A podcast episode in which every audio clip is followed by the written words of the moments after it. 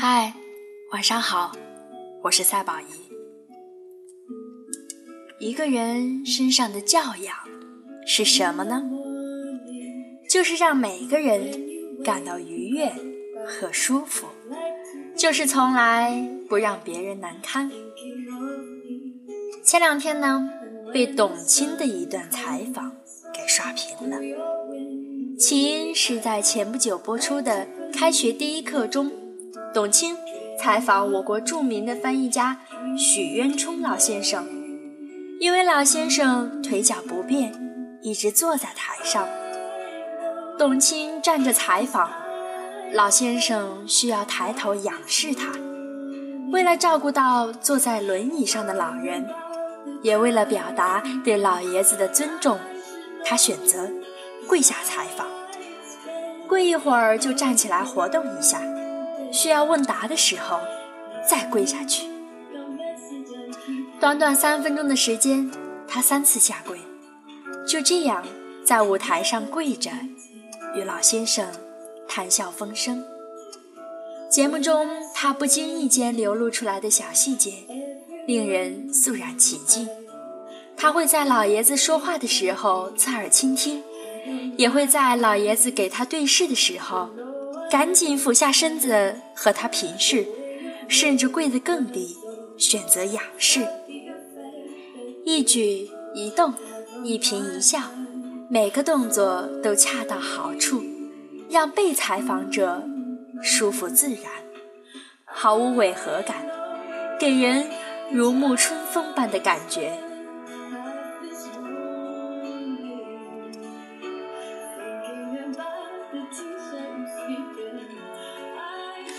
有人说，这是因为老爷子德高望重，但是回首过去，这一次并不是董卿。第一次下跪，无论是负伤的警察，还是年幼残疾的孩子，无论他穿的是裙子还是裤子，他都会跪着采访。同样，在一个歌曲选秀的节目中，一位选手做完自我介绍之后努力演唱，就因为当天重感冒，嗓子发挥不好，结果评委女老师当即打断选手的表演。喊道：“你不要唱了，快滚吧！”全场嫌弃鄙夷。这段视频网上曝光后，人们纷纷指责他：评委再牛，也没有谩骂羞辱他人的权利，连“尊重”两个字都不会，读再多的书，拿再多的奖，有什么用？当看到董卿，才知道一个女人最高级的魅力。不在于每天用多少昂贵的化妆品来粉饰自己，也不在于穿多少的名牌靓丽的衣服，而是举手投足间散发出来的教养。而这种教养，不仅仅是在董卿身上看到的，它应该是镶嵌在每个人的骨子里。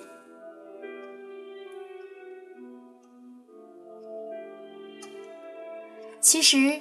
教养和家庭有关，与年龄无关。现在一提到孩子，很多人反应都是熊孩子。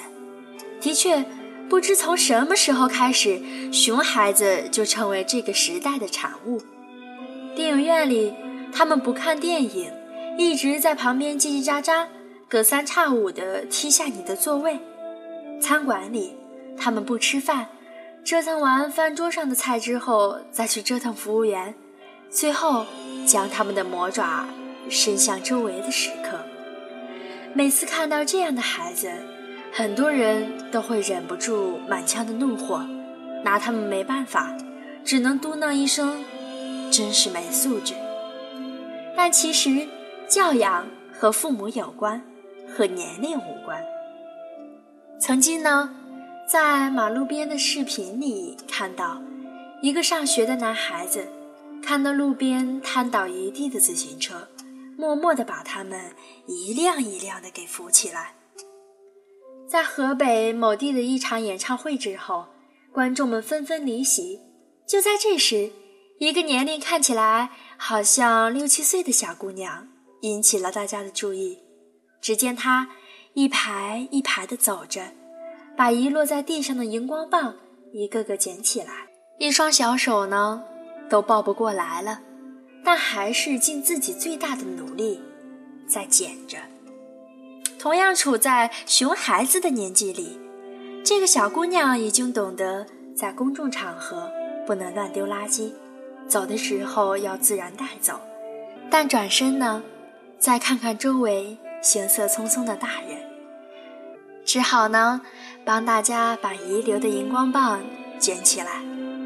他们在看完节目之后，着急要找出口，着急打电话跟朋友炫耀演唱会的状况，唯独留下了吃完用完的垃圾。在他们心里，这些东西不用管，反正会有清洁阿姨来清理。仅从这一点，我们不难看出，小女孩拾起的是垃圾，大人们丢下的却是素质。有熊孩子就有熊老人，现在越来越多的老人倚老卖老、为老不尊的丑态频频出现，但这其实也和年龄没有关系。还记得不久前？霸占篮球场跳广场舞的大爷和大妈吗？大爷大妈们每天在篮球场圈地为王。一个想打球的小伙子们前来理论时，他们立刻露出凶狠的表情，直接甩来一句：“我们每天都在这儿跳舞，凭什么让给你们？”吵架还不算，仗着自己人多势众，甚至呢围殴小伙子。大打出手，每次呢看到这里都想说一句：把公众场合变成私有财产，怎么还可以这么的理直气壮呢？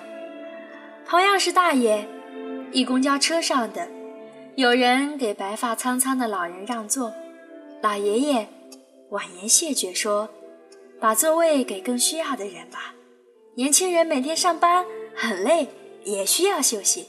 我身体很好。”别为我担心。真正有理的人，从来不会用嘴炮和拳头说话。这样的行为不过是没教养的表现罢了。你以为孩子年龄小，有些孩子却做了很多大人都做不到的事。你以为老人年龄大，他们中的一份子，却不余力地向我们展示，不是老人变坏了，是坏人。变老了，但有一点确定无疑：熊孩子如果继续这样没素质，总有一天会变成熊老人。说到底，一个人的素质与父母有关，与家庭有关，与年龄无关。再来说一说教养和财富的关系，其实教养与财富也是没有关系的。最近看到这样一条令人震惊的新闻，在沈阳某地呢，一辆电动车撞上了一辆起亚，本来就是一个简单的交通事故，但接下来发生的一幕却让所有人发指。电动车的车主是一个五十多岁的大爷，因为赔不起钱，只能给女车主下跪，而这位女车主呢，见势下车。就开始抽老大爷的耳刮子，中间还掺杂着辱骂声。最狠的时候，直接拿脚去踹老人家。周围不少过往的行人和车辆驻足，女车主丝毫没有停下来的意思。后来有人发现，这辆车按市场价赔，大概要一千多块钱。就是这一千多块钱。让所有人看到了这个女人最丑陋的一面。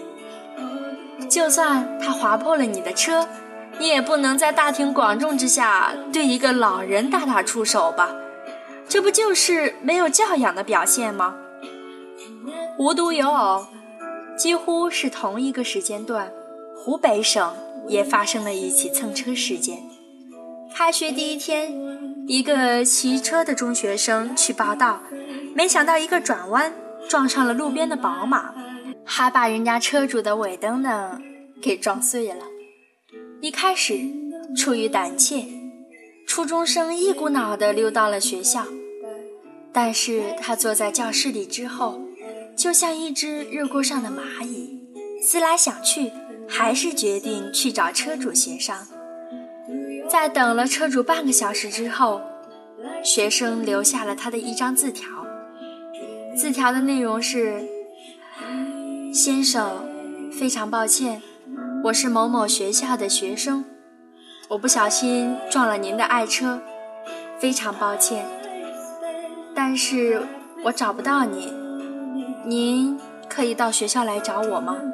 我妈妈的脾气不是太好，我要小心翼翼地跟她说，所以希望您到时候先来找我。正是这张字迹诚恳的字条，这一有担当的举动，让原本无比愤怒的车主渐渐平复了心情。最后呢，车主并没有让学生赔偿。并且表示，车虽然破了，但孩子的留言很让人感动。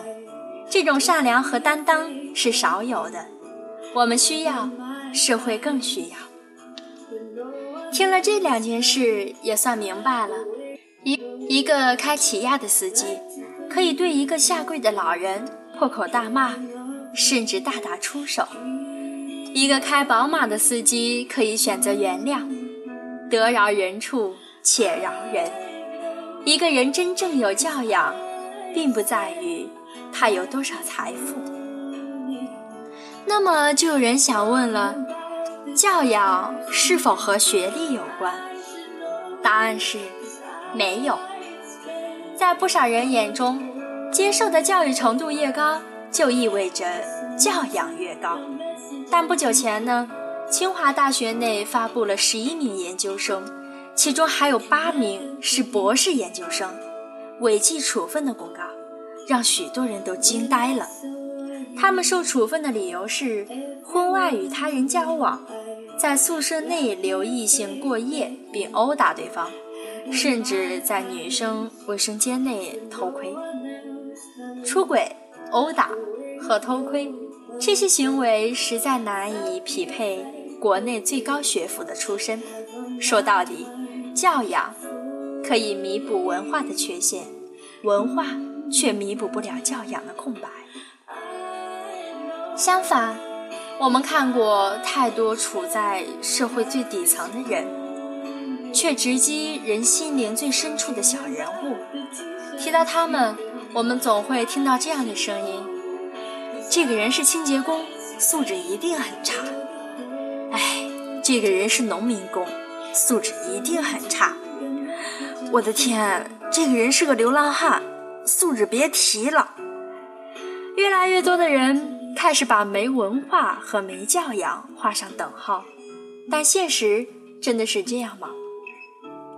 你们是否还记得曾经网络上疯传的外卖小哥被业主怒骂的视频吗？北京某个下暴雨的晚上。一位外卖小哥因为下雨送餐晚点，业主非常的不爽，怒骂几十分钟拒收外卖。外卖小哥多次赔礼道歉，希望收下外卖，不然就白跑一趟还要罚钱。于是业主呢就不断的推搡小哥。是的，外卖最终还是被拒收了。户主一边辱骂着，一边将外卖扔出去。让他滚！面对客人恶劣的态度，小哥非但没有还口，反而一直在听，中间插缝解释一下。在暴雨天气送餐迟到，还被辱骂拒收，我们无从知晓外卖小哥当时的心声，大概很无奈，但更多的是自责吧。最后，小哥捡起外卖。留下一个落寞的背影，让人心疼不已。事后呢，有很多人替他打抱不平，他却坚持错在自己。他说：“毕竟是因为我的失误，给人家造成了困扰嘛。”后来他被一档美食节目邀请去，嘉宾阮经天又问他当时是怎么回事，小哥就说了一句：“天气不好。”客人抱怨了一句，阮经天说：“这个好像和我当时了解的情况不一样哦。一直到最后，小哥都把所有的错揽在自己的身上，只是在一旁淡淡的笑着。住在光鲜亮丽的大厦里的年轻人，脏话连篇，双手撑起生活的外卖小哥，却谦谦有礼。这到底是因为什么呢？现实生活中，我们还见过农民夫妇为了不弄脏地板，把鞋放到外面，赤脚走进商店的人；大风中刮倒的自行车，一个流浪汉主动一一扶起。纵使外表衣衫褴褛，但心灵比任何人都通透。在地铁里，一位装修工人坐在安全帽上，凑近一问才知道，是觉得身上灰尘太多了，怕弄脏座椅。一位农民工师傅着急去取钱，因为刚从工地下来，怕把柜台前的地面给弄脏了，就脱鞋跪着进去。保洁人员说：“没事，我可以再拖一遍。”但这位农民工却说：“我不想给你们添麻烦，我很快就走。”读书多与读书少的区别，或许会影响一个人的眼界和知识储备，但永远不能成为一个人教养的决定因素。薄伽丘曾经说。贫穷不会消灭一个人高贵的品质。教养可以弥补文化的欠缺，但文化却弥补不了教养的空白。教养体会在为人处事的方方面面，但它背后传递的却是一个人的家教、性情和格局。真正有教养的人，不会在公众场合喧哗或大叫，他们不会驾车的时候。永远开着远光灯，不会随便拿别人取乐，不会让他人尴尬或者难堪。真正有教养的人，就是让周围的人舒服、愉悦、放松。在这个社会，无论你外表俊丑、学历高低、金钱多少、年龄大小，想要别人尊重你，靠的是一个人。深到骨子里的教养，亲爱的听众朋友们，有机会你也在节目的下方写一写有关于你所看到的关于那些教养的事情吧。我想说到这个话题，大家一定有的聊吧。来说一说你的所见所闻，或者说一说你的家、你们家的教风和教养吧。亲爱的，祝你有美好的一天，期待你的来信。赛宝仪在这儿等你，晚安，好梦。